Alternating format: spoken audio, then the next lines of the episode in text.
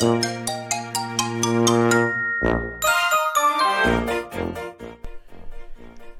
い、どうもどうもどうも、青森の兄、改め青森の兄です。お兄ちゃんだよ。ということで今日も青森の兄の宇宙パワー放送局始めていきたいと思います。なんとですね、えー最近ちょっとご無沙汰になってしまっていることもあるんですけども、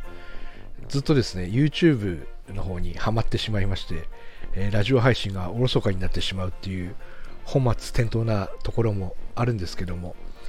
なんとですね、今日はですね、その、このラジオ配信がですね、えー自動的にこう YouTube に流れていく仕組みがあるっていうのを聞きつけまして、えー本当かなと思って、ちょっとお試しに、お試しにって言うとあれですけども、えー撮ってみています。あの、もともと、あの宇宙パワー放送局の放送って Apple Podcast とか Amazon とか自動的に飛ぶようにはなってるんですよね。ポッドキャストには Spotify でしたっけ、えー飛ぶようにはなってるんですけども、その流れでこう YouTube の方にも自動的に飛ばすことができるみたいなのがあって、でも YouTube って映像じゃないですか。だからどんな感じでこう画面に映るんだろうと思ってすごい興味が湧いてしまって、えー収録をしてる感じなんですけども、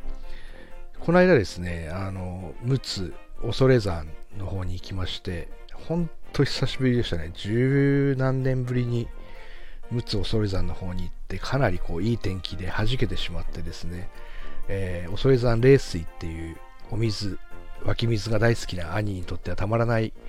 お水があったりして、そこでお水を汲みながらもこう映像を撮るみたいな、いつもよりこうやることが増えてるような感じもするんですけど、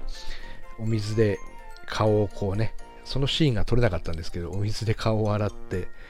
えー清まる。お水をいただいて清まるみたいな、とにかく清まるみたいな、恐山冷水を味わってから、恐山霊場の方に行ったんですけども、なかなかですね、時間、時間の都合でというか、なんかそのノリで、恐山霊場の中には入らずですね、えー展望台、鎌伏山展望台っていう、すごい晴れてたんですよ。で、ずっと何年も行って、何回も行って、一回もこう、陸奥湾とか、陸奥市内とか、展望台から景色が見えたことがなくてですね、あの、霧がかかってたりして全然見えないとか、雨が降っていて見えないとか、えーそんなのを3、4回繰り返しまして、えそこからまた10年とか経ってて、これはですね、霊場入るよりも、あの、展望台の景色とか見たいなと思って行ったら、ドンピシャでこうね、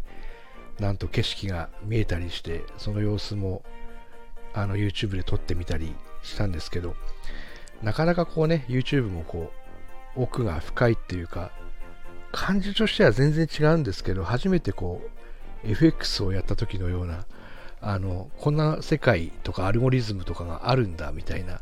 深い世界だなっていうのを、めちゃめちゃ感じて今やってます。ただ、え映像を撮って編集して、アップしてっていう世界ではないんだなっていうのが、今すごい身に染みてますが、さて、この放送、どうなるものか、YouTube の方にも行くんでしょうか、ちょっと楽しみに終わりたいと思います。ありがとうございます。シークワーサー。